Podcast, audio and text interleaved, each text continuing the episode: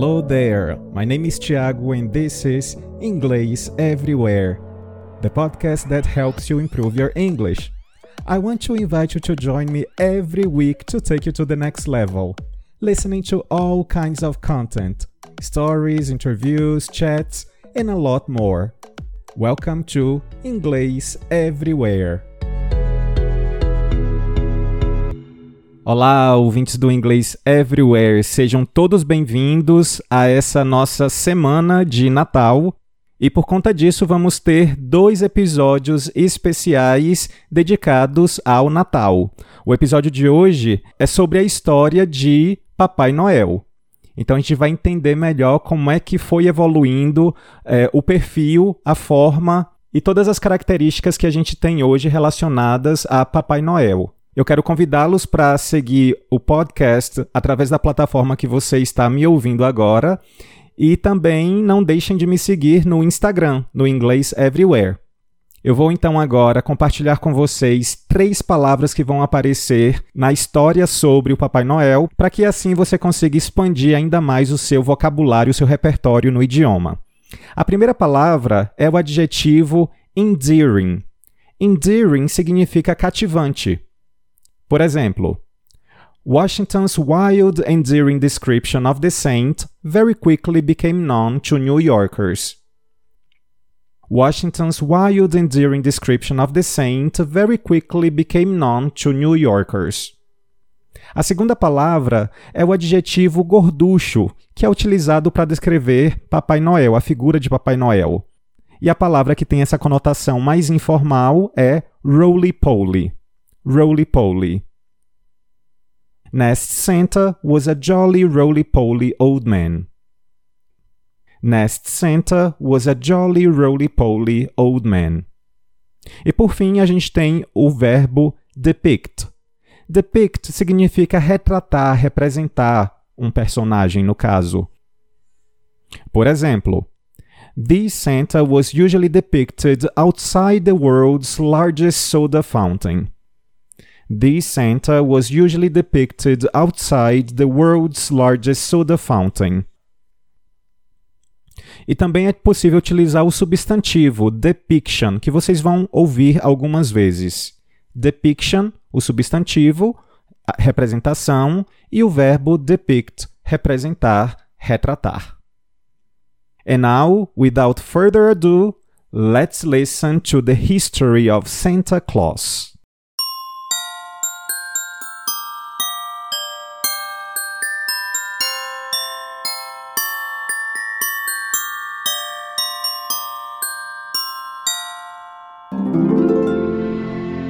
If you were to ask people where the legend of Santa Claus began, they'd probably start by telling you that the name Santa is merely a nickname for Saint Nicholas, a man who existed a long time ago and was renowned for his generosity toward children.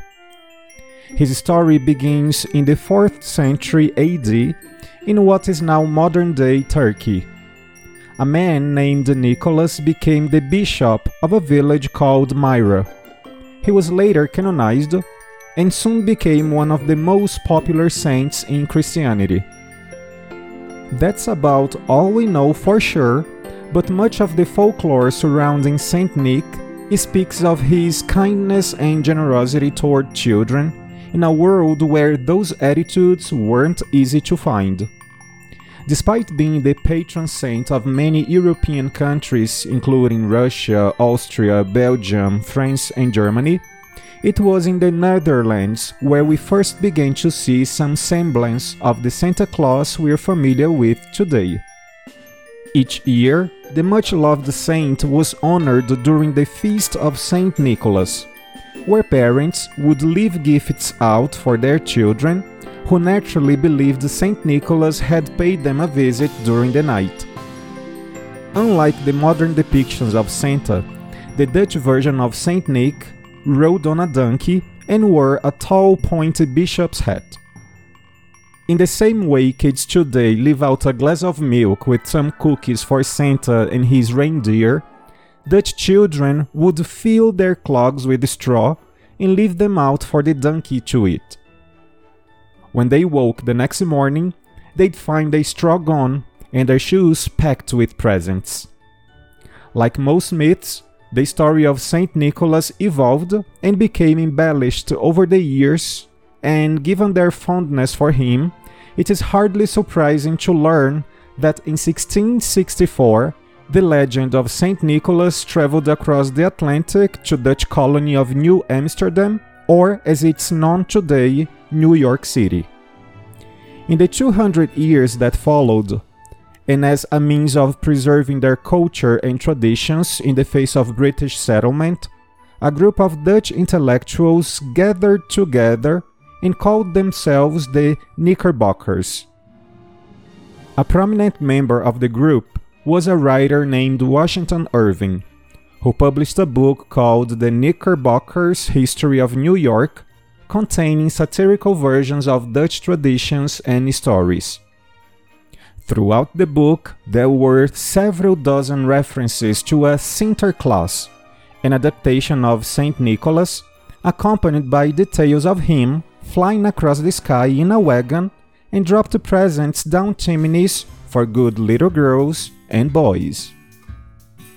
Washington's wild and endearing descriptions of the saint very quickly became known to New Yorkers. The English settlers enthusiastically adopted the joyful Dutch celebrations of St. Nicholas Day and gradually began to combine them with their own traditions of celebrating Christmas and the New Year. When it comes to pronunciation, it's easy to see how Sinterklaas could translate to Santa Claus when you apply the accent of an English speaking New Yorker. Clement Clarke Moore was a friend of Washington Irving and another important contributor to the picture of Santa we have today. Teresa Chris, author of the book The Story of Santa Claus, wrote that in 1822 Moore sat down to write his children a Christmas poem, having been inspired by Irving's tales. Clement's poem, originally titled A Visit from St. Nicholas, soon became known as the classic The Night Before Christmas and was so popular that within a decade it had become canon with regard to the Santa legend. When writing the poem, Teresa said Clement made a few alterations to the Sinterklaas legend to make the story more relatable to people from a British Anglo background. And it's interesting to note how his alterations still manifest in the Santa mythology of today. The clogs the Dutch children left by the chimney corner on December 6th became something all children could relate to in cold weather. Stockings and the wagon became a miniature sleigh pulled by eight tiny reindeer, Teresa wrote in her book.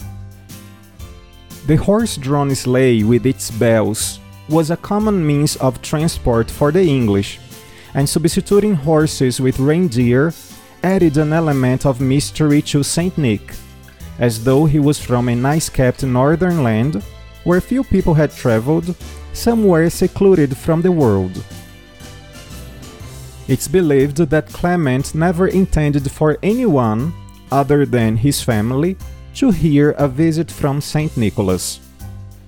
He allegedly even refused to admit he was the author.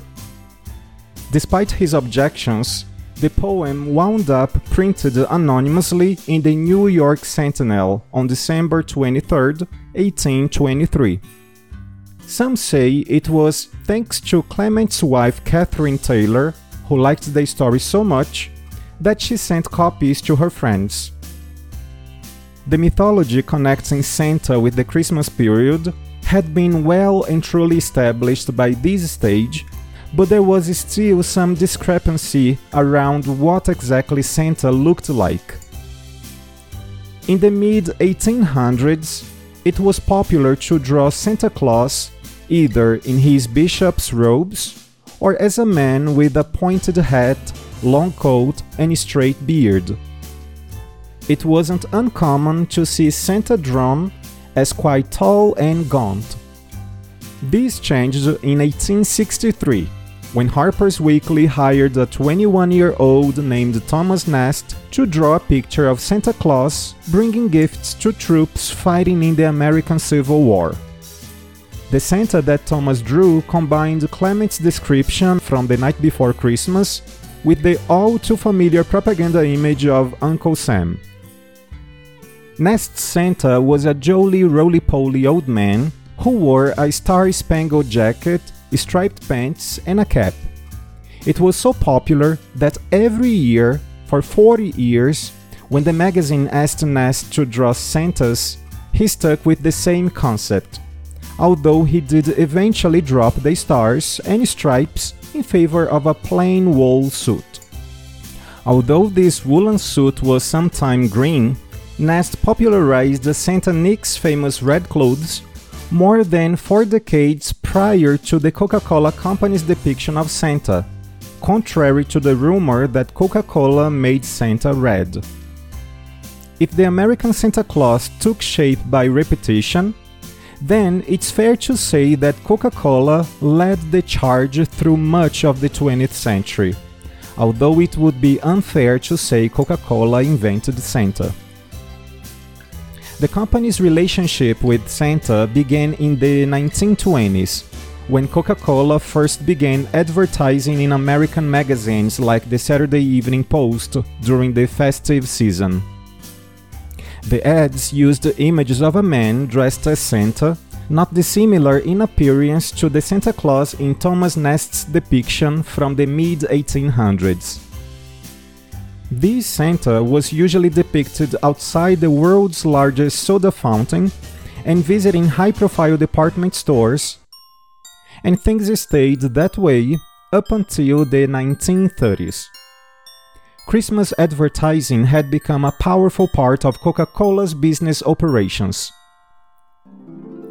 In 1931, the company commissioned the service of D'Arcy Advertising Agency and Michigan born artist Haddon Sundblom to create a campaign featuring a more wholesome and approachable Santa Claus, something that captured the true essence of Santa himself and wasn't just a man dressed up in a costume. For his inspiration, Haddon turned to Clements the night before Christmas. The description of Santa as a jolly old elf dressed in red furs who goes down chimneys to give children their gifts, was instrumental in laying the foundations for our image of modern Santa Claus.